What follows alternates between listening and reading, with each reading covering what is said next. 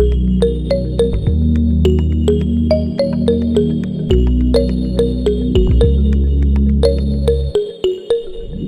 ouvinte, seja muito bem-vindo ao Cordialmente. Aqui quem fala é seu anfitrião, David Costa. E para o primeiro programa de 2021, antes de mais nada, eu quero desejar que esse seja um ano muito mais leve, muito mais vívido e que a gente possa aproveitar muito aquilo que 2020 restringiu. Nada melhor do que começar falando, né, o que, que a gente aprendeu em 2020 e aquilo que a gente espera, aquilo que a gente quer que 2021 signifique. E para isso, eu trouxe um time de pessoas muito queridas e eu vou começar da ordem de quem tá aqui há mais tempo. Com ele, do Willio de Menezes. Obrigado, obrigado. Tô me sentindo idoso de 95 anos de idade.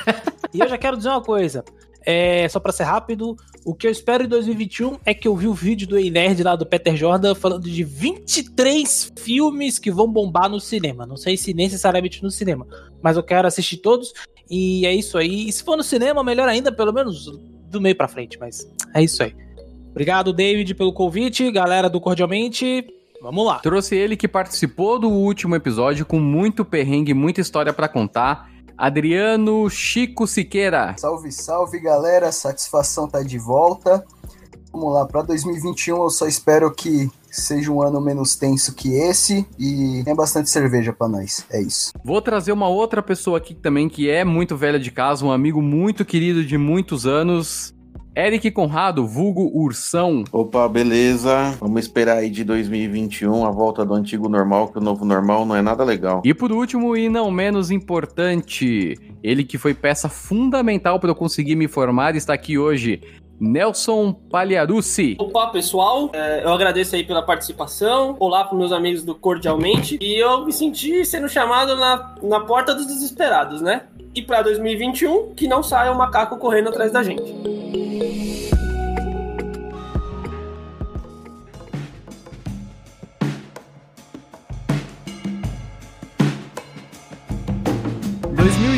Foi um ano muito complexo, foi um ano que muita coisa aconteceu e antes da gente falar sobre 2021 e tudo aquilo que a gente espera, eu queria saber de vocês o que que 2020 significou? 2020, pelo menos para mim, foi um ano de reestruturação, um ano de reinvenção, tanto no coletivo quanto no individual. É um ano que a gente, quando for pegar os documentários, os livros, não for olhar para trás, até porque hoje, como a gente tem uma tecnologia muito grande de guardar é, não só textos, mas também de áudio e vídeo em qualidade muito boa. Quando a gente for resgatar os nossos filhos, nossos netos, vai ver que foi um ano muito pesado, um ano muito crítico, um dos mais pesados e críticos da história e um ano de muito cuidado. É, a humanidade teve que reaprender a se cuidar. Um ano que a humanidade. E muita gente ainda tá nessa questão de reaprender. Mas a minha opinião é essa: de que 2020 é um ano que, que foi concluído dessa forma. Um ano de reaprendizado, um ano de reinvenção. Uh, e não no sentido não tão bom do termo, assim, infelizmente. É, foi bem por aí mesmo que o Dudu falou. É aquele famoso reagrupar, né? Você para, desacelera e vê muitas coisas da sua própria vida como indivíduo, mas a gente foi obrigado a aprender que, que nós estamos todos ligados, né? Que nós somos responsáveis uns pelos outros, mesmo que você não conheça as pessoas, só delas estarem próximas a você fisicamente, né? na sua cidade, nos seus locais de convivência, você tem sim responsabilidade sobre elas, você também depende das outras pessoas. Então foi muito bom pra gente aprender sobre um pouquinho mais sobre respeito coletividade, sabe? Eu acho que era uma coisa que sempre faltou aí. Exatamente. É, para complementar o que o Chico disse, apesar dos pesares, né, de 2020 ter sido um ano de tantas notícias ruins, há um grande aprendizado nisso, uma lição, uma grande lição de empatia. Você entender que o que o próximo tá sentindo. Um aprendizado nisso é as escolhas que a gente faz, né? Escolher as pessoas que nós vamos, que vão representar a gente melhor. 2020 trouxe essa, essa grande questão aí para pra gente, gente pensar como sociedade, né? Vamos construir uma sociedade melhor ou a gente continuar cometendo os mesmos erros de sempre? Então, eu vejo 2020 como um grande pé no freio, né? Estava numa correria aí louca, pensando só, olhando só pro próprio umbigo. E aí eu trabalho com público, eu vi né, as pessoas passarem a ser mais educadas, mais cordiais, porque você não sabe como vai ser o dia de amanhã e você não sabe exatamente de quem que você vai precisar. Tem um pouco sim essa questão do freio de reduzir né, essa velocidade insana que a gente trabalha, que a gente fala, que a gente produz informação, mas eu acho que 2020 teve um caráter sim de ensinar para aqueles que estavam dispostos a aprender. Não é para todo mundo.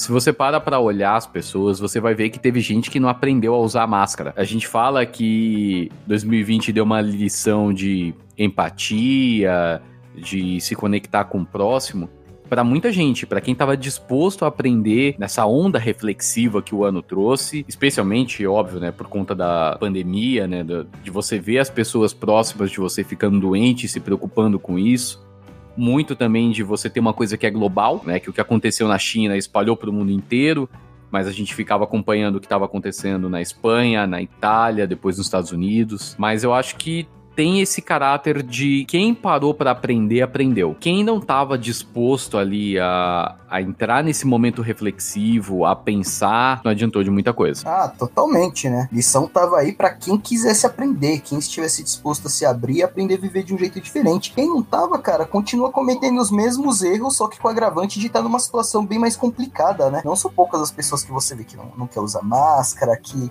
nega a realidade em si. Tem vezes que eu fico com raiva disso, só que muitas vezes também eu paro pra pensar e falo, às vezes isso é o jeito da pessoa se proteger. Ela nega a realidade para não sofrer com ela, tá ligado? Talvez algum psicólogo possa explicar isso melhor aí, mas eu acho que tem um pouco disso também. Fugir da realidade é uma maneira de se defender. Isso acaba influenciando em várias fugas, né? Seja quem nega a realidade ou quem vai usar algum tipo de droga para fugir desse momento, mas eu acho que isso não é tão consciente assim, sabe? Não é uma, não é tanto um mecanismo de autodefesa. Parece que é mais aquele senso coletivo de ah, se estão falando muito disso, é porque deve ser mentira, porque estão tentando manipular a gente e a pessoa sendo manipulada sem se tocar. Isso vai muito do que a pessoa acredita, né? Não vou dizer falta de informação, mas é o filtro que a pessoa tem, né? De acordo com o que ela acha correto. E infelizmente, no nosso caso, no nosso país, isso virou uma situação além da pandemia. É,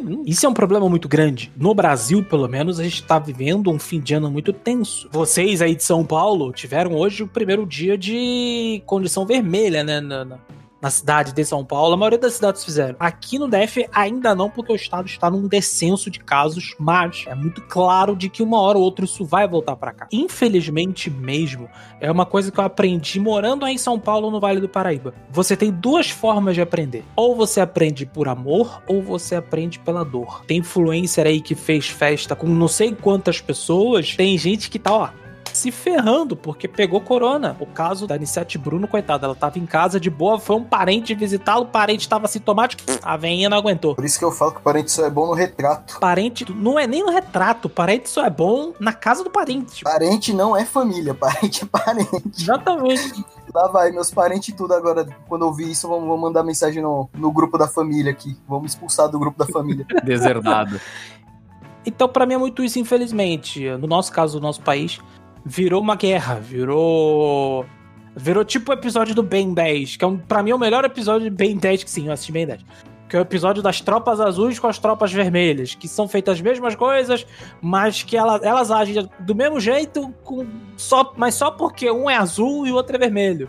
Infelizmente, isso aqui no Brasil virou desse jeito. É, tem muito a ver com a qualidade da informação, né? As redes sociais cada vez ganhando mais presença na vida das pessoas, e isso não necessariamente é uma coisa boa. O que é tradicional em termos de informação, jornal, e já vinha de um descrédito por conta da própria categoria, o negócio despencou, né? Abriu o abismo e pulou lá para baixo. Porque hoje é muito fácil você compartilhar qualquer coisa que você lê, que você vê, né? Todo mundo tem acesso a tudo. As pessoas é, entrou numa bolha que não se, não se desconfia mais. Lê aquilo e fala, ó, é verdade, beleza. Se eu tomar uma vacininha aqui, eu vou virar um canguru. canguru. Canguru é mais legal que jacaré, hein? Só queria dizer isso. Mais legal que jacaré, pula, né? O jacaré fica lá, né? com os, os bichinhos ainda picando na cabeça. Ó, oh, eu prefiro virar jacaré do que virar gado. Nossa! Nice. Nice, nice. Um the face. Mas você passa a desacreditar nas, nas fontes confiáveis, é, aí virou.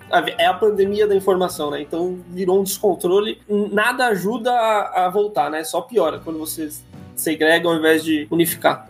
Oh, mas eu vou dizer que isso não é uma coisa nova, tá?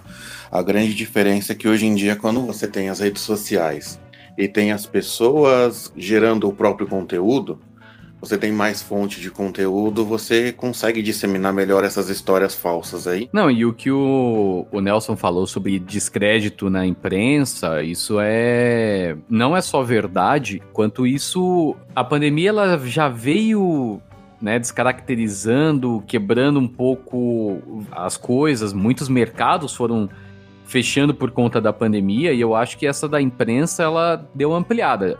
A gente já tinha uma imprensa entrando em descrédito, né, especialmente por motivos políticos, independente de que espectro que a gente esteja falando. Mas a gente já tinha uma imprensa que estava apanhando de todo lado, e aí chegou uma pandemia que foi falar, obviamente, de saúde, e o brasileiro é, é metido a entender de saúde.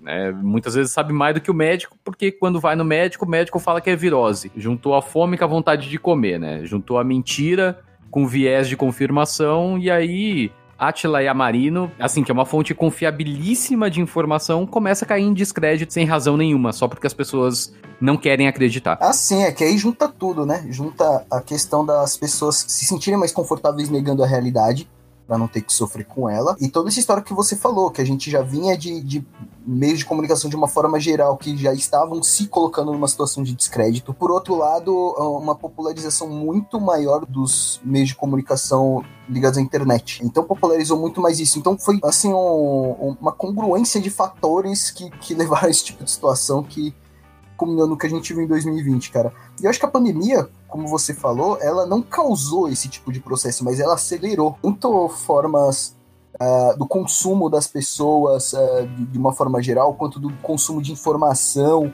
quanto da forma de se portar, quanto certos hábitos.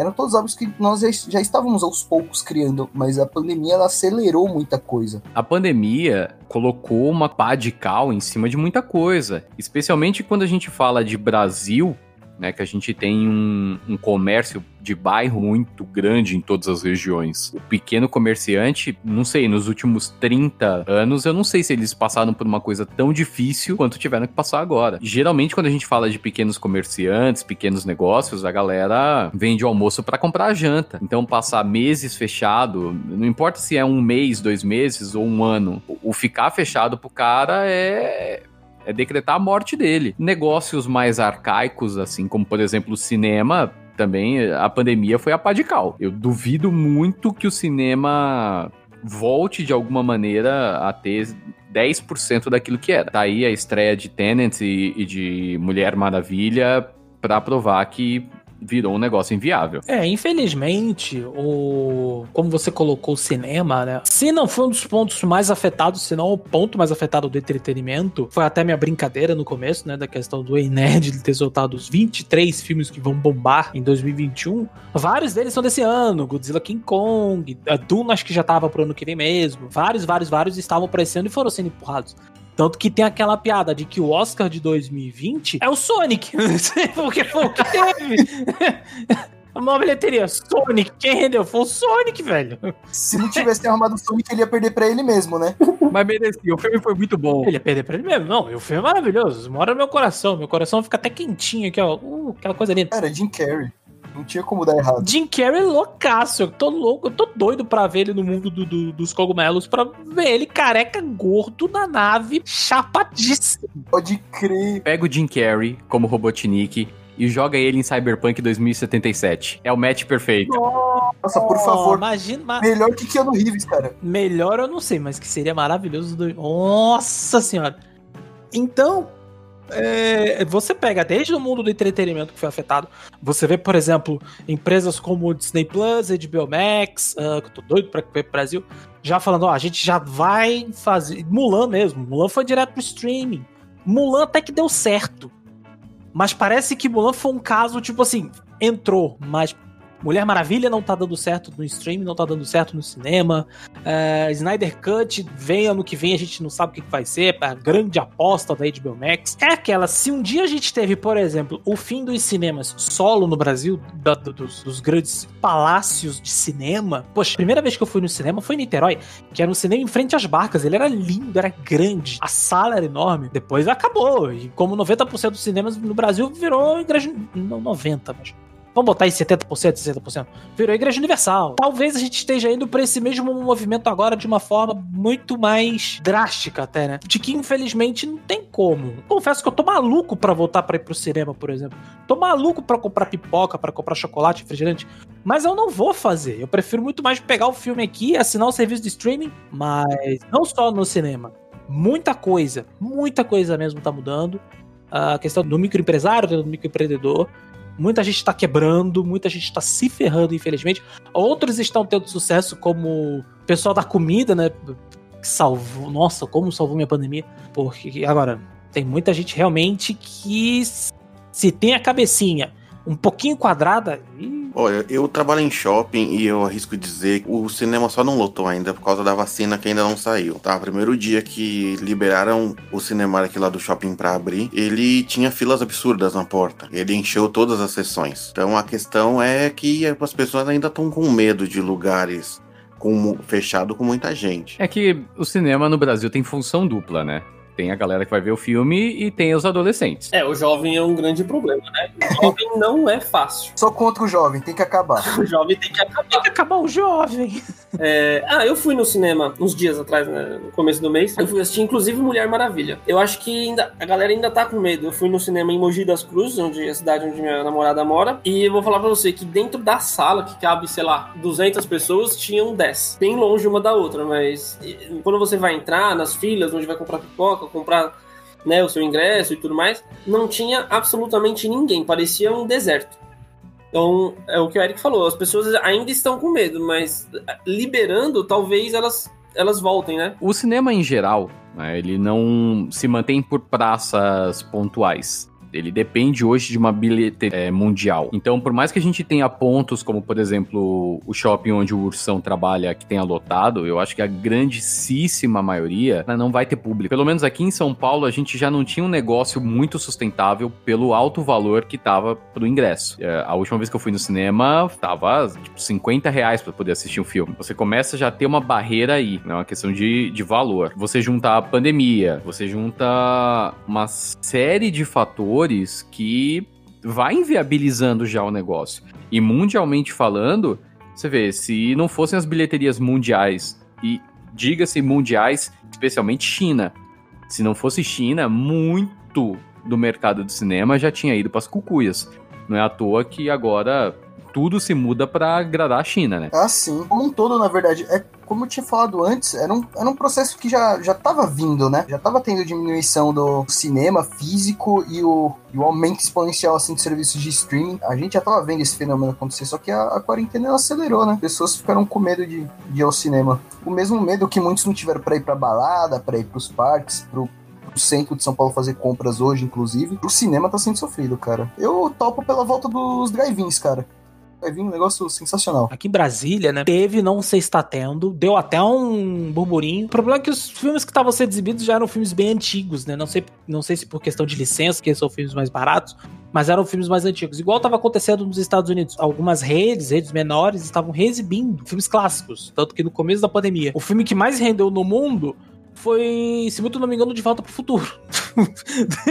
que a galera pegou, começou a receber e foi dando dinheiro. Lançamento. É, foi dando dinheiro, foi dando dinheiro, foi dando dinheiro. E caso realmente se mantenha a ordem de HBO Max, pegar seus filmes, lançar simultaneamente, como foi Mulher Maravilha lá fora, cinema e aplicativo, assim como o Disney Plus está fazendo. Uh, se bem que o Disney Plus nem tanto eu iria mais pela Marvel. A minha ideia é, mesmo tendo tomado vacina, é continuar em casa assistindo em casa. Ter o aplicativo e depois de um bom tempo, com calma, vendo, aí voltar a frequentar o bom e velho cinema, porque eu admito, teve uns anos atrás aí, que se somar, eu fui no cinema 40, 50 vezes, 60 vezes, mas infelizmente hoje eu admito que é uma das coisas que eu mais sinto falta. Eu tô doido pra fazer isso de novo. Eu nunca fui do cinema, nunca fui do tipo que ia no cinema com frequência. Eu acho que se você somar nos últimos 10 anos, eu não cheguei aí 10 vezes no cinema. Eu acho que se eu fui 4, foi muito. Eu sinto falta de sair à noite no fim de semana. Eu não vejo a hora de poder voltar pra uma balada pra mexer minha raba. Somos dois, velho.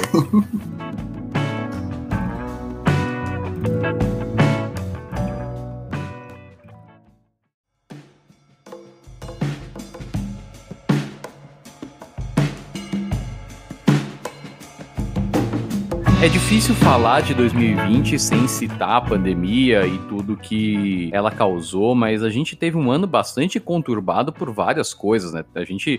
Vamos lembrar, uma retrospectiva rápida, que a gente teve uma Terceira Guerra Mundial, a gente teve muita coisa falando de alienígena. Saindo da pandemia, o que, que mais surpreendeu vocês, seja de uma forma positiva ou, ou negativa? Uma coisa que eu não posso deixar de passar sem falar é que todo mês tinha uma desgraça diferente, né? Então, assim, a pandemia por alguns momentos ficou para trás. Então era nuvem de gafanhoto, explosão de gás no, no porto e por aí vai. Puta, é verdade. Tipo assim, cada desgraça trucava, outra gritava seis, outra gritava nove. Não, esse ano foi des desgraça por desgraça tudo do Andalwin, cara. Não teve miséria de desgraça esse ano, não. É para as pragas do Egito ficarem com inveja. Verdade, foi um ano assim. Eu tô doido pra assistir o Retrospectiva 2020, que vai ter, né? Já viu, nos da Globo, entendeu? Mas todas as emissoras se fazem. Eu tô doido pra contar assim, ah, teve essa, teve essa, teve essa, teve essa, teve essa. E, pô, esse foi o ano, como diria um, como diria um dos meus mestres,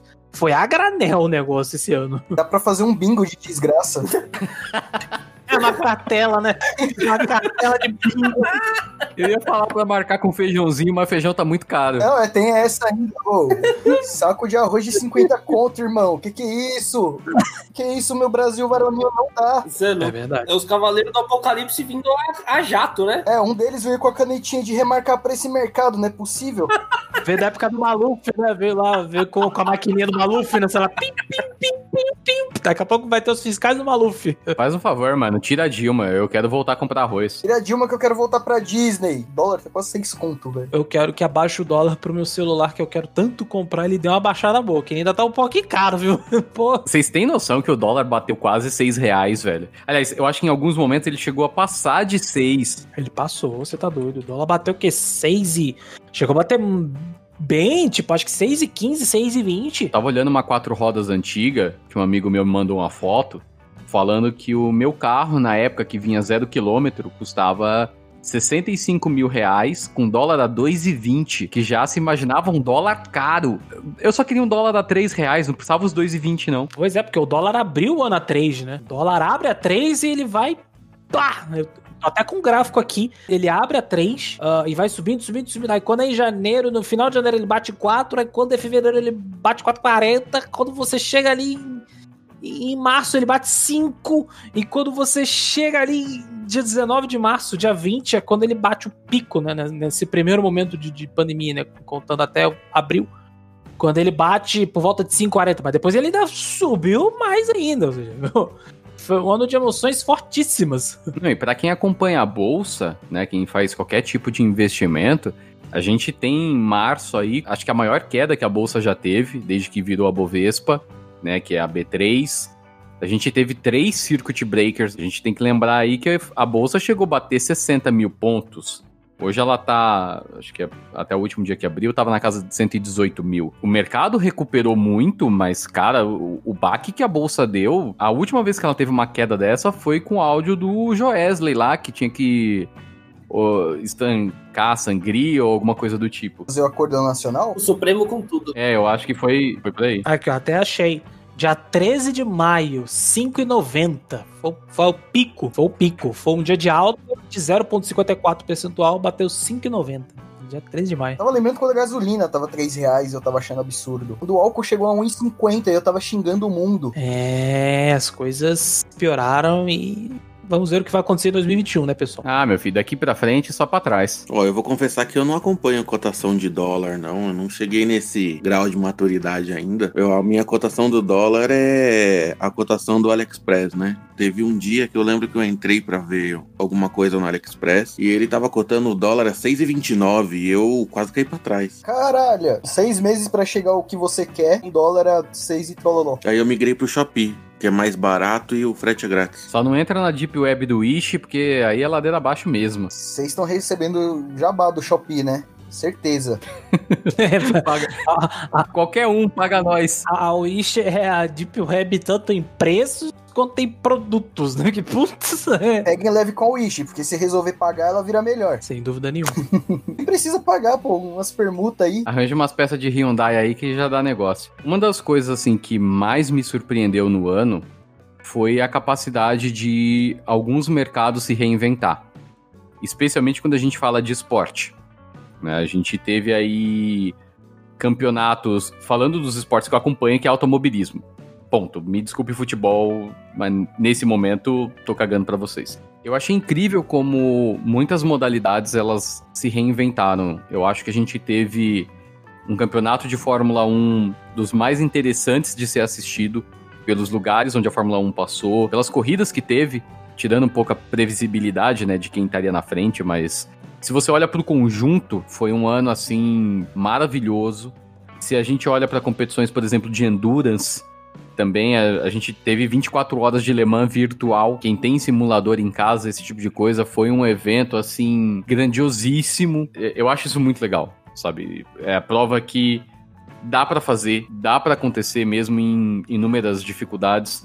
Infelizmente a Olimpíada não rolou, né? Mas fé no pai que em 2021 sai. E algo que é totalmente impensável, né? Quando você já se imaginou ver uma competição virtual de Le Mans, sem ter os carros lá batendo, fumaça e tudo mais? E eu vou falar uma coisa, tá? Foi bem melhor que a, de, que a real. Só digo isso. Tanto pelo grid, tanto pela corrida em si. É, o ano passado, você, você pensou assim, ah, ano que vem vai ter uma corrida, Le Mans vai ser digital.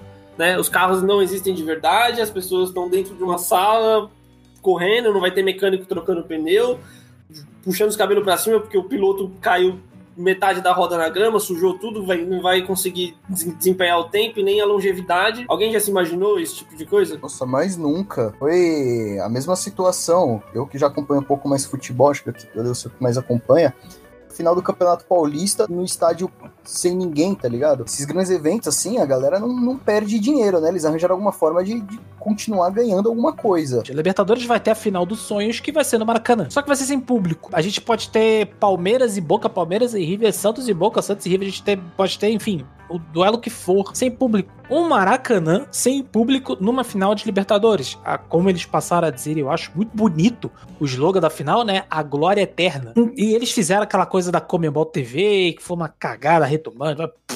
Eu não sei o que é pior, se é a distribuição dos jogos da seleção brasileira ou se é a tal da Comembol TV. Enfim, whatever. Mas você pode ter certeza, mesmo com o estádio vazio, vai aparecer algum cachorro, vai ter alguma treta, porque é Libertadores. É, é o, é o sangue da Libertadores, amigo. Ai, de coração. Com relação a, ao automobilismo, né? Uh, foi muito interessante ver, por exemplo, como a NASCAR se virou, partido pro automobilismo americano, com corridas durante a semana, corridas mais curtas, corrida quinta-feira, corrida quarta-feira, corrida sexta-feira.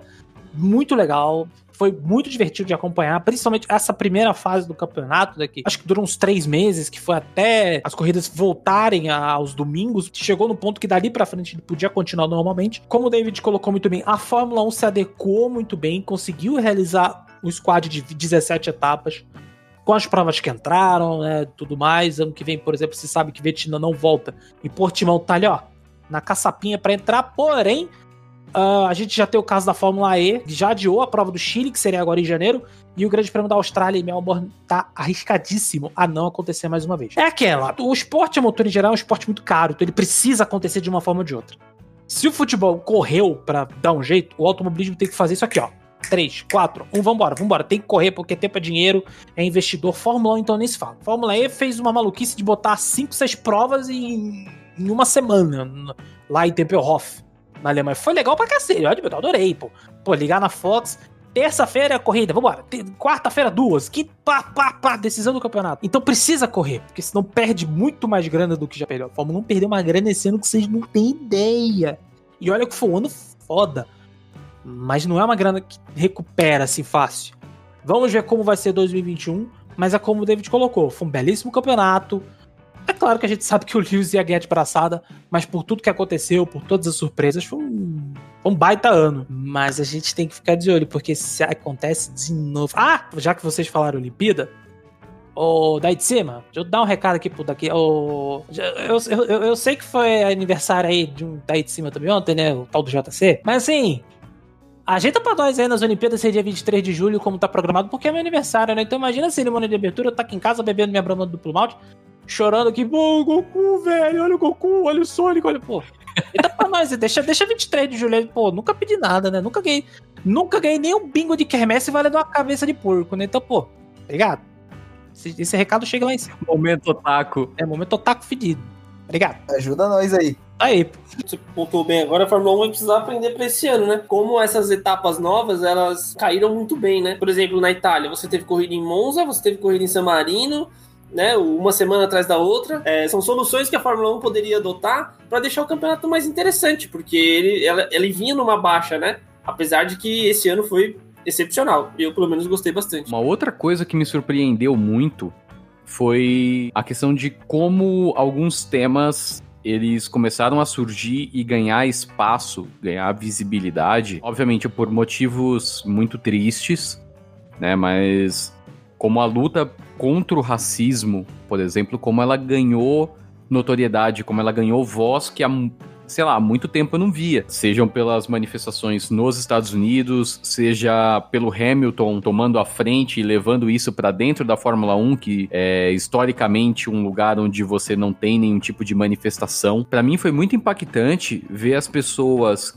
que estavam ali preocupadas com a pandemia, mas no momento de falar, cara, não dá mais, sabe? E pressionar de alguma forma se isso vai mudar alguma coisa no final do dia ou não, eu acho que é cedo para saber, mas eu acho que em aspectos gerais 2020 foi um ano que ensinou que a história ela tá sendo escrita o tempo todo e nós estamos fazendo parte dela de alguma maneira, ficando parados, aceitando a mudança ou não. O impacto maior tá aí que, com o mundo parado, vamos dizer assim, por causa da pandemia, você tem mais pessoas tendo o acesso às informações e tendo tempo para se manifestar a respeito. Então, eu acho que, para fugir um pouco do medo da pandemia, as pessoas assumiram aí um, um papel de reclamar do que estava errado. Na minha visão, é o que deu mais visibilidade para essas brigas contra o racismo, contra feminicídio, essa semana mesmo teve dois casos, acho que foi no próximo véspera de Natal, você teve dois casos de feminicídio bem graves. Então as pessoas estão tendo mais tempo, como elas estão correndo menos ficando menos tempo fora de casa e muito mais tempo conectadas, você vê as pessoas se importando mais e discutindo mais esse tipo de pauta. Com essa. Eu, eu considero uma revolução de pensamento, e ainda bem. A gente tá passando por isso, porque, por exemplo, a minha geração é uma geração que ainda cresceu com esses preceitos antiquados, cresceu com essas colocações que eu não vou nem eu não consigo nem citar. Não só no, no automobilismo, David, mas a gente também tá vendo no futebol. A gente teve o caso lá da Liga dos Campeões, que foi do jogo do PSG contra o Istambul Basaksehir, que o jogo parou, voltou no dia seguinte, Neymar se posicionou. Aliás, o Neymar passou a se posicionar muito né, com relação a isso também. A gente teve o caso do, do menino do, do Anderson, que eu não lembro onde ele jogava. Ele jogava. Eu ouvi isso hoje demais, que ele jogava no Beraba, enfim. Ele passou por um caso de racismo e vários clubes começaram a chamar o menino para fazer teste, inclusive o Santos, né?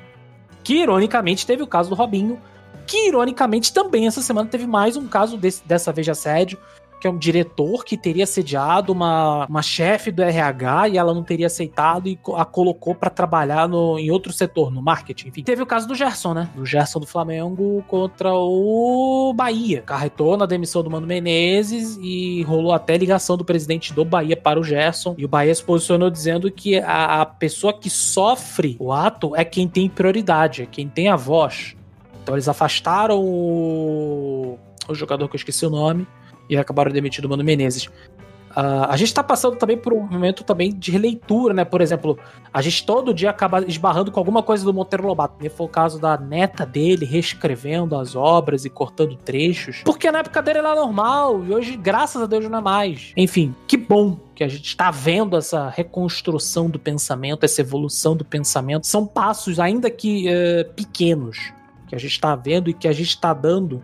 A gente consegue dar as mãos juntos e tentar caminhar para um mundo melhor. Tentar, né? Porque a gente sabe que é difícil, mas uma hora mais cedo ou mais tarde, provavelmente mais tarde, a gente chega lá. É muito importante entender que a mudança sempre vem, né? Se você vai resistir, né? Se você vai ser contra essa mudança ou se você vai ser a favor dela, a mudança tá aí. É uma ordem natural das coisas. É bom que a gente cria um olhar crítico sobre a mudança também, para que, primeiro, a gente tire aquele preconceito de que toda mudança é ruim, e segundo, a gente vê opiniões como a do Mano Menezes, que eu cheguei a, a ver de alguma maneira no, no jornal, ou como a neta do Monteiro Lobato aí tirando trechos nitidamente ali racistas das obras do avô, não tem nada de mais, não tá destruindo e não é só opinião, a gente já falou até disso aqui no podcast. É uma questão de bom senso, sabe? Não é que a gente tá querendo reescrever a roda, que é tudo mimimi, sabe? As pessoas precisam entender que muitas vezes aquilo é prejudicial e a galera ainda não se deu conta. Né? Eu espero que elas tenham tempo e tenham humildade de entender ah, onde está aquele erro. Mas é de fato, eu acho que é um processo de mudança lento, mas ele é importante. E é importante que ele não pare. Né? Quanto mais constante esse processo de mudança ele ocorrer, eu acho que é mais benéfico, por mais longo que seja o período que ele tome, né, para se formar. O lado bom, assim, se a gente pode enxergar um, é o que a gente vem falando desde o início do programa, né? 2020 escancarou isso. É, o que a gente também falou sobre redes sociais, então tá tudo muito mais claro, as pessoas estão vendo mais sobre o que tá acontecendo. Essa quantidade grande de informação é uma arma para poder combater todo esse problema estrutural que a gente tem. É, eu até gostaria de deixar uma recomendação de livro aqui, O Escravidão, do Laurentino Gomes. Ele começa falando sobre escravidão no geral. Então ele fala da África, ele fala na Europa, no Oriente Médio, entre os povos, entre os povos iguais.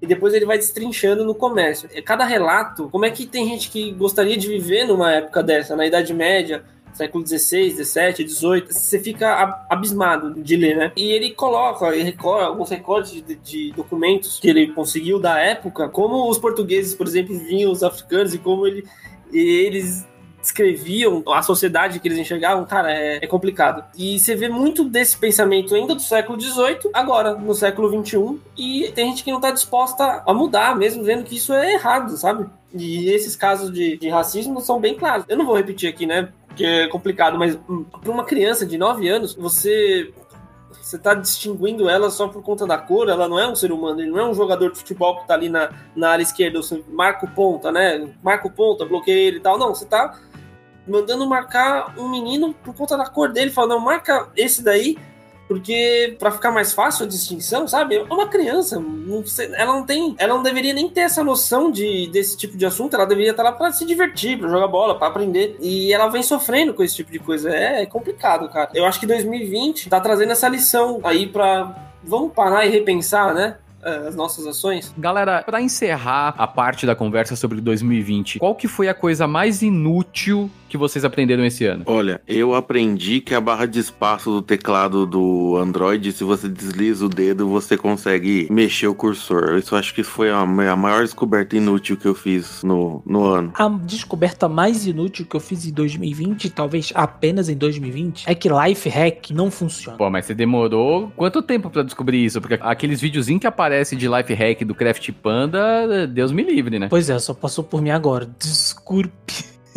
tem um que é muito bom, cara, que tem duas meninas sentadas num sofá com uma, um espaço, né, um assento no meio delas e tem um ventilador parado no meio. Ao invés de elas colocarem o ventilador para rodar e as duas se refrescarem, elas meio que instalam uma calça jeans no ventilador para ficar uma perna jogando ar para cada uma, tá ligado? ah, eu vi isso. Cara, eu vi um com calças que era muito bom, que a menina pega um monte de calça, vai juntando, vai juntando, vai juntando, vai juntando, até formar um puff gigante. Ao invés dela comprar um puff que é mais barato, ela cortou um monte de calça, perdeu um monte de calça comprida para fazer um bendito no puff. Obrigado 2020. Eu prefiro assistir os vídeos de receitas do você já baixou o nosso aplicativo para o seu celular? É muito fácil. Nele você pode acompanhar, cara, todos os vídeos a dicção mesmo. Acho que é um robô, um, é tipo a voz do Google. Você escolhe lá. Quem que vai falar? É a mocinha ou o mocinho? É a mesma dicção. Isso tem mais utilidade do que os vídeos de life hack. Pra mim, o vídeo começa com uma porcaria de uma pistola de cola quente, eu já mando se fuder. Ah, não. Pistola de, de cola quente, garrafa pet é, é coisa que só gente, filha da puta, tem em casa. Bom, de coisa inútil que eu aprendi esse ano, acho que a mais inútil foi essa aqui, ó.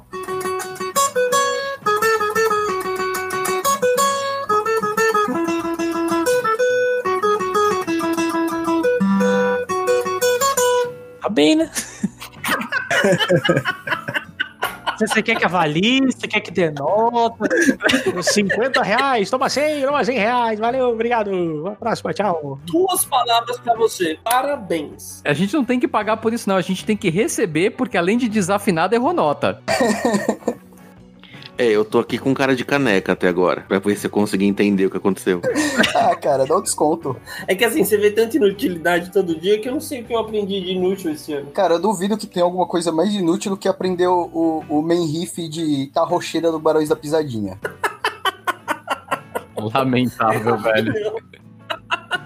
É tão inútil que é muito bom. Você fica parado em casa, bicho, cabeça vazia, oficina do capeta, só sai essas merda. Esse ano eu adquiri uma coisa inútil. Tava eu lá passeando pelo aplicativo de compras na China, aí eu comprei um conjunto de forma de silicone para fazer ovo cozido.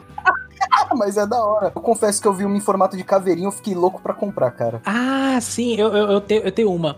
É inútil, é desnecessário, mas eu quero. Porque o meu Facebook é a capa do tema do Bane do Batman do Nolan. E eu quero a máscara do Bane, a máscara mesmo. Já vi para comprar e tudo. É uma coisa útil? Completamente, mas eu adoraria. Então, é, eu acho que isso supera até os vídeos de live hack. Você não precisa comprar a forma em formato da máscara do Batman. Você só precisa de uma garrafa PET, uma cola quente.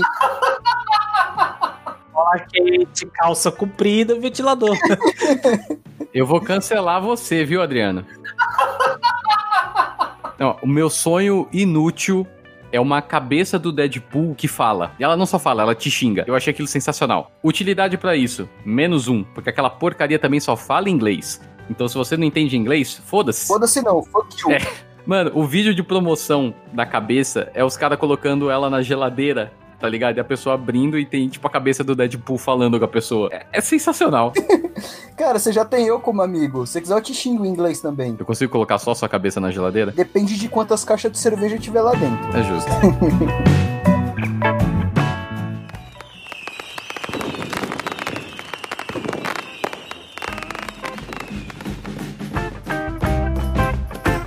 começou, né? Vamos dizer aí que a gente já tá aí nos primeiros dias. O que, que vocês esperam que vai acontecer agora em 2021? Cara, sinceramente, eu espero que 2021 tente pelo tem, sim, faça, faça assim, ó, ele, ele, o 2021, assim, imagina 2021 uma entidade, né? Que ele olha pra 2020 e fala assim: é, acho que 2020 deu, né? Acho que eu vou tentar ser um pouquinho, mas só um pouquinho, assim, menos desleixado, né? Eu vou tentar, vou tentar, não prometo, tá bom, gente? Não prometo nada, não tô prometendo nada, tô prometendo o que eu vou fazer, mas, tipo assim, é, vamos dar um pouquinho mais de risada, né? né? Vamos tentar. Gostaria muito que 2021 chegasse e desse pra gente essa mensagem, né? Tipo assim, aparecesse do céu, tipo, ali, dia 10, e bom, ó, vocês aí embaixo, ó. Vamos tentar. é, ele precisa ser só um pouquinho mais tranquilo, né? Não precisa ser muito, assim, até porque para ser melhor que 2020 não precisa se esforçar tanto. Por exemplo, deu uma segurada aí em levar famoso, assim, tipo, que a gente gosta. Por exemplo, o Ed Van Halen. Então, que alguns os guitarristas aí continuem vivos, as bandas que ainda das antigas continuem tocando, porque é meio chato quando vai um, uma pessoa que a gente passou a vida escutando, né? É, 2020, no, no meio da queima de fogos da, da virada para 2021, apareceu escrito no céu assim bem grande, Direct by Quentin Tarantino. 2021, se parar só na nuvem de gafanhoto, eu já fico feliz. Olha, eu não vou falar que 2020 foi um ano muito ruim para mim. Particularmente foi um ano muito bom. É, foi o ano que eu comecei a fazer a faculdade que eu queria, com bolsa integral até o, o fim do curso, numa das melhores faculdades do país. Eu consegui um emprego depois de passar dois anos desempregado. Não tô ganhando mal, tô conseguindo colocar a vida em ordem. Então aí para 2021 eu quero continuar nessa saga da faculdade bem, quero ir para minha área, porque eu já tô chegando nos 34 e eu não quero entrar na área com 40, porque com 40 você já tá se aposentando e eu tô começando. Então, é o que eu espero para 2021 aí é eu continuar crescendo, principalmente na área profissional, como 2020 já me proporcionou. Mas rapaz, se você estiver conseguindo se aposentar aos 40, você me explica a fórmula, porque pelo que eu tô sabendo, eu tô fudido. Todos nós estamos. Não, herói. O cara que se aposentar aos 40 anos, ele é herói. Ou ladrão de banco. Para se aposentar aos 40, ele tem que começar a trabalhar no canal Canavial aos 5 e seguir a carreira assim, começa lá cortando cana, vai subindo, subindo, subindo, subindo, até que ele chega a chefe do setor, vai subindo, subindo, subindo, subindo.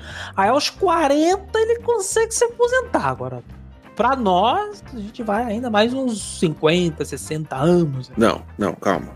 É, não que você vai se aposentar bem, entendeu? Mas já começa a ficar velho, as empresas começam a te colocar meio de escanteio. É, é essa parte ruim do, da aposentadoria, né? As pessoas te aposentam, não que você vai conseguir se aposentar. Uma coisa que eu espero muito que aconteça em 2021, com a saída do Trump, eu espero que o Biden dê pelo menos uma aliviada aí com a questão da China. Diminua um pouco essas rixas comerciais para que a gente possa aproveitar algo que a China tem. É, mas a gente não ia ter guerra com os Estados Unidos? Os caras iam colocar, como a gente não tem muito fuzil, ia pegar a cloroquina, colocar no pente e sair tirando cloroquina nos Yankees. Esquece essa merda aí, porra. Ué, do que eu aprendi assim quando servia é que a gente ia enfrentar a guerra capinando lote. Acabar com toda a grama dos Estados Unidos. Pintando calçada. Também, pintando calçada. Não, o pior é que 2020 foi um ano tão bizarro em acontecer coisa, em, em declaração de político. É, Eu não sei, qualquer coisa que eu pense que vai acontecer em 2021, ou é tipo muito aquém de 2020, ou é tipo, ah, mas meio que a gente já teve, sabe? Agora eu tô torcendo pelos aliens. Eu vou logo fazer amizade e se eu der sorte eles me levam. Mesmo correndo o risco da sonda anal. Eu tô começando até a pensar nisso, viu? Dependendo aí dos benefícios, eu não me importo. Sonda anal, virar pet de alien, não tem problema. Do jeito que a coisa vai. Olha, tomar no cu a gente já tá tomando no dia a dia mesmo, né? O que, que é uma sonda anal a mais ou uma a menos? É aquela, né, meu filho? Assinando carteira, tá tudo certo. Pagando bem que mal tem. Assinando carteira, pagando passagem. Tendo alimentação no local. Opa, tá de boa. E ainda férias? Direito a férias? Só tomando no cu aqui direto sem nenhum benefício, né? Vamos ver qual, que é. A gente ouve as propostas. Coisa que eu gostaria que acontecesse em 2021 é este panaca que tá aqui perto da minha casa. Tá ok? Pega a vacina, caralho. Vambora. Adianta isso logo, meu filho. Como diz o craque Neto, e eu concordo com o craque, meu filho, se deixar eu tomar as duas e tomo na bunda pra fazer efeito mais rápido. É só isso que eu quero pra 2021. Só... Uma coisa que eu quero pra 2021 é craque Neto na Rede Globo falando tudo que ele precisa falar. Rede Nacional. Vocês são Zé Ruela! Seus orelhudos desgraçado! Eu não jogo mais! Deixa eu dar ideia boa aqui do, do, do, do Neto aqui, ó, no YouTube dele, tá lá. Ele tem um quadro que ele solta durante a semana que é na- nada de futebol. Ele comenta os assuntos do Brasil e do mundo. É maravilhoso. É ele um cara lá que eu não sei que, é um gordo genérico. É tipo, é um gordo genérico. Mas o, o craque Neto dando opiniões de, de assuntos do Brasil e do mundo, ó. Maravilhoso demais.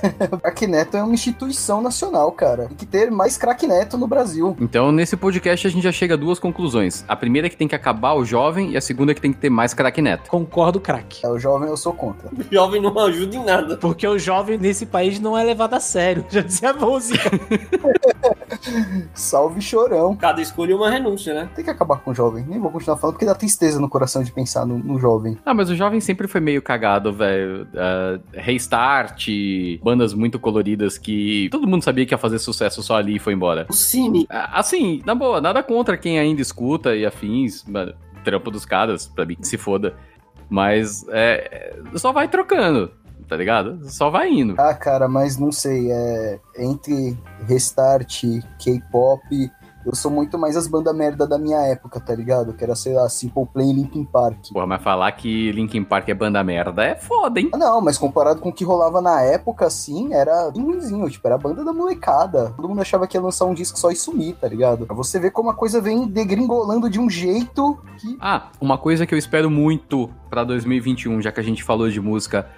Por favor, Daft Punk, se um dia você escutar isso aqui, como se Daft Punk fosse uma pessoa só e escutasse português, né? Cara, um álbum novo do Daft Punk. Isso salvaria o ano. Cara, um dos membros do Daft Punk é de Portugal, tá? É o. o- acho que é o nome dele é Manuel Homem de Cristo, até. É um, do- um dos, capa, um dos caras lá de capacete maluco. Tinha que ser Blessed, né? É um dos dois ali, é um dos dois. Um é português e o outro é francês. Eu vou dizer agora, esse foi o meu aprendizado inútil de 2020. Saber que um dos, dos integrantes do Daft Punk é português. Aê, ganhei, ganhei, ganhei alguma coisa, Henrique. Obrigado, zerei a vida. Se quiser, depois eu te mando o riff de Barões da Pisadinha. Vem, vem, pode mandar.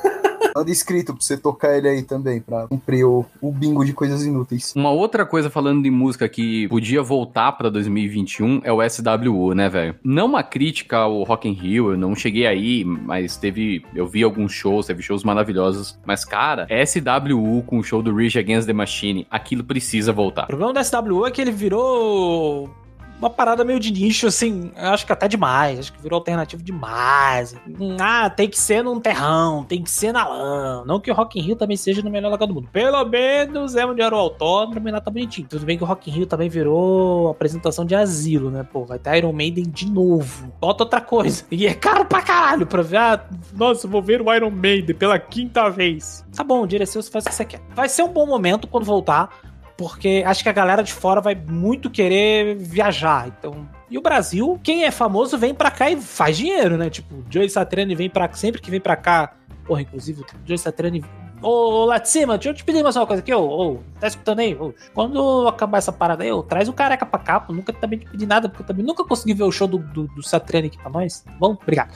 Então, é, vai ter muita gente querendo vir pra cá, mas desde que as condições estejam boas. Mas a partir do momento que o primeiro pisa aqui, é caixa. Só que esses festivais, cara, eu fui no Rock in Rio 17, é bom pra caralho, vi o show do Aerosmith, foda, chorei, porra, legal. Mas eu fico pé atrás, tipo assim, SWU, Rock in Rio. É que eu acho que tem algum, alguns eventos que tem uma áurea diferente, né?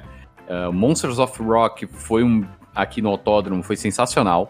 Eu não cheguei aí, mas quem eu conheço que foi, diz, cara, show do Disturbed foi um negócio surreal. A gente tem o Lollapalooza que querendo ou não querendo, ainda atrai umas bandas legais para tocar, mas eu acho que o SWU ele tinha uma carinha diferente, ele tinha um um apelo de banda assim mais política, mais Cara, teve Rage Against the Machine. É, pensa num show Rage Against the Machine e System of a Down. Puta que pariu. É que o System também já foi pro Rock in Rio, né? Então, a, a vibe, a vibe é por ali. Uh, o Rage não. Rage Against... Aliás, eu nem sei como conseguiram trazer o Rage pra cá para tocar no, no SW. É porque na época ele ainda... Acho que foi na primeira edição, né? Foi na edição acho que veio o Franz Ferdinand também. É a primeira e única, né? É, e eu vi esse show. Esse show foi do caralho. Esse show realmente foi, foi maravilhoso. Mas eu fico um pouco preocupado, assim, tipo, Rock in Rio de novo, vai ter as mesmas coisas de novo, caro pra caralho de novo. Eu tenho medo, sabe do que? As coisas voltarem e esses rolês, tipo o Grande Prêmio Brasil de Fórmula 1 esse ano, eu quero só ver o preço do ingresso. Depois venham falar comigo. Eu só quero ver o preço do ingresso. É, se a Liberty mantiver o plano de padronizar né, o valor do ingresso para todo lado, a gente vai depender do dólar, né? Do dólar e da Mubadala. Ou seja, fudeu. Que é uma empresa árabe, que é a mesma que tá lá no carro da Ferrari, é quem vai passar a organizar. Ou seja, hum, espere para ver. E falando de evento, deixa eu fazer uma pergunta master aqui. A partir do momento que o bumbum de vocês for furado pela vacina, o que, que vocês querem fazer? Assim, sei lá, a primeira coisa. Boteco da esquina, beber como se fosse o último dia da minha vida. Se o Covid não me matar, o, a bebedeira pós-Covid vai. Puta, eu tô louco, louco, louco pra ir pra uma suruba. Você não faz ideia. Sinceridade, já passou da meia-noite, agora pode tudo bem, sem censura. Me sentindo no Goulart de Andrade agora. Ainda bem que o programa é explícito.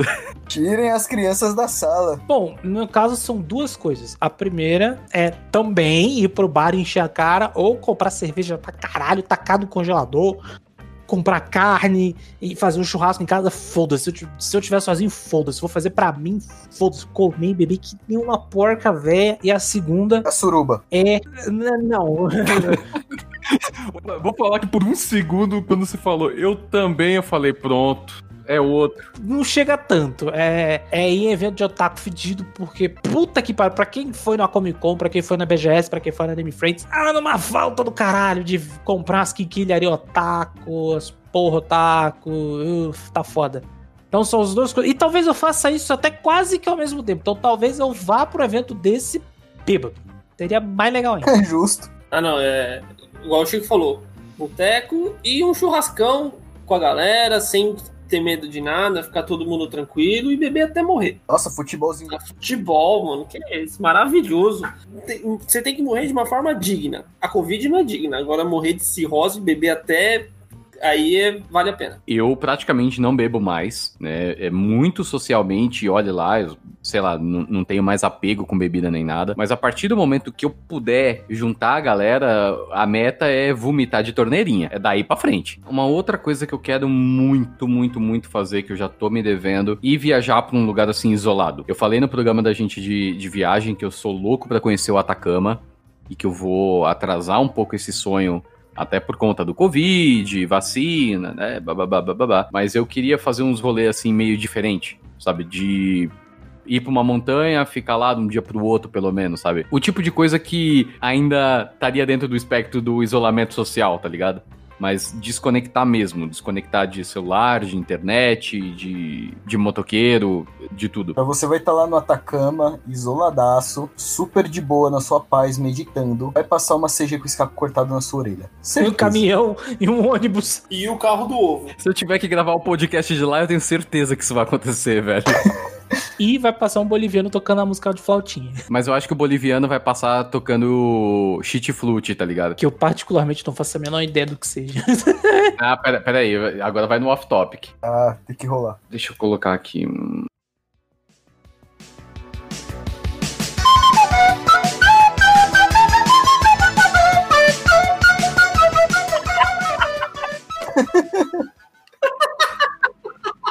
Com certeza o boliviano ia tocar assim, velho. Boliviano não, né, cara? O chileno, cacete. Montado numa lhama. Mano, essa sim é a pior coisa de 2020 que eu já aprendi na vida. Ó, na real, eu tô sentindo muita falta de evento de carro, sabe? Desde que começou, eu já não tava indo faz um tempo, na verdade. E eu tô louco pra juntar aquele monte de retardado que gosta de carro francês velho que não presta. Verdade, mano. Esses encontrinhos que a gente fazia, postinho e tal, eu, eu sinto falta. Sinto falta real. Pode crer. Infelizmente tem uma galera que não parou, né? Muito rolezinho de postinho aí que continuou como se nada tivesse acontecido. Mas, obviamente, não do mesmo jeito, né? Que ainda muita gente tem consciência. Mas é uma das coisas que eu sinto muita falta também, cara. Cara, eu sinto muita falta de, de voar de avião, sabe? Então, uma das coisas que eu quero, assim, assim que, que eu puder viajar de volta, é ir pra alguns lugares, especialmente aqueles lugares que eu tava indo a trabalho e não conseguia aproveitar pra conhecer. Porque alguns até que davam tempo, tipo, Goiânia deu pra conhecer um, um lugar ou outro, eh, São José do Rio Preto deu pra conhecer um lugar ou outro, mas, por exemplo, Brasília, o dia que eu tirei pra conhecer Brasília, não foi o dia, foi um pedaço assim do final da tarde, à noite, chovendo pra cacete. Sei lá, eu passei ali pelo eixo monumental de carro, parando pra tirar umas fotos cagadas de dentro do carro e indo embora, sabe? Eu queria voltar pra pra esses lugares e poder conhecer, turistar mesmo. Agora tem eu aqui também, querido. É bom, assim eu não pago hotel, né? E a gente dorme juntinho na caminha, tô sozinho. Paga o hotel com outra moeda, você quer dizer, né? É. Voltando, a segunda coisa que o Dudu queria fazer pós-pandemia, suruba. Quê? Suruba de otaku? Suruba de Otaka é jogar Magic, né? Jogar Magic, falar de Naruto, qualquer coisa. Dançar música de anime, cantar música de anime em karaokê, na liberdade. Ai, ai. Indo para a parte final do programa, o que, que vocês gostariam de desejar para quem tá escutando a gente? Ou, sei lá, se vocês têm um conselho para dar para essas pessoas? É o que eu digo no DTMBR, né? Continuem se precavendo, continuem se cuidando, porque você se cuidando, você não cuida só de si. Você cuida dos seus pais, você cuida dos seus vizinhos, você cuida dos seus filhos, você cuida, você cuida das pessoas que você ama, você cuida da sua namorada, do seu namorado, da sua esposa, do seu esposo, de quem você tá ficando, de quem você tá dando, enfim. Você vai além do, do você. É o conselho que eu sempre passo no, no DTMBR, né? Ah, eu quero reforçá-lo. Cuide-se para que os outros à sua volta estejam cuidados. Se um outro não se cuida, bom, aí não dá pra fazer muita coisa a não ser, a não ser rezar por ele para que ele não se foda muito, né? Porque de uma forma ou de outra ele vai se fuder. Se é que ele já não se fudeu e tá querendo se fuder de novo. Se cuidem. Ah, se continuem se cuidando. Sério, continuem se cuidando. Isso não é brincadeira. Não é brincadeira, isso é muito sério. É, é, é- é o meu logo final, né? Nos vemos, nos ouvimos, nos amamos, damos soquinhos, tocamos cotovelinhos e até a próxima, se Deus quiser. É o que eu sempre digo no final do DTMBR para que todo mundo se cuide, para que a gente possa, quando isso acabar, ver o nascer do sol juntos. É bem por aí. É, que é uma mensagem pra galera de que se mantenham firmes, se mantenham focados e se mantenham empáticos. 2020 deixou essa lição aí pra gente de que nós somos uma parte de um todo. Então, cada um de nós tem a nossa importância e a gente depende uns dos outros. Então, esse ensinamento de respeito, de, de carinho e de cuidado pelo próximo como a si mesmo, sabe? É, já ensinou um dos caras que andou por aqui nessa terra, ele, ele deixou isso aí pra gente e, e eu acho que essa lição tem que estar tá mais viva do que nunca. Olha, eu não vou falar nada do tipo de pensar no próximo, que como os outros já falaram, né? Eu acho que a mensagem melhor é não seja um babaca. Só de não ser um babaca, você já melhora muito o mundo. Eu acho que todas as mensagens aqui são positivas e é o que deve ficar pro próximo ano. Que, e que as pessoas tenham um olhar mais atento ao próximo, a quem está precisando de ajuda. Eu acho que isso daí é o, é o primeiro passo para a gente poder começar a construir uma sociedade melhor. Eu vou terminar dando as duas coisas aqui, desejando uma coisa para vocês e também dando um conselho. Vou começar com um conselho que é não tenham medo de arriscar, não tenham medo de fazer alguma coisa, de colocar a cara a tapa, porque se tem uma coisa que 2020 deixou é a lição que a gente não sabe o dia de amanhã. A gente não sabe quando vai ser a última vez que a gente está fazendo alguma coisa. Então, não deixe de fazer, não deixe de expressar o que você sente, não deixe isso escapar. E se tem uma coisa que eu posso te desejar, é que você tenha a chance de aprender mais. Se 2020 foi um ano difícil, sendo bem realista, 2021 não tende a ser um ano muito mais fácil. As dificuldades são as mesmas, o inimigo que a gente tem ainda é o mesmo, mas se você tá aqui, você tem a chance de continuar. Você sobreviveu a um dos anos mais marcantes e mais difíceis que eu acho que a nossa geração vai passar. Então não desperdiça isso. Aproveita, como os meninos falaram, vamos pra frente. Então é isso e até a próxima.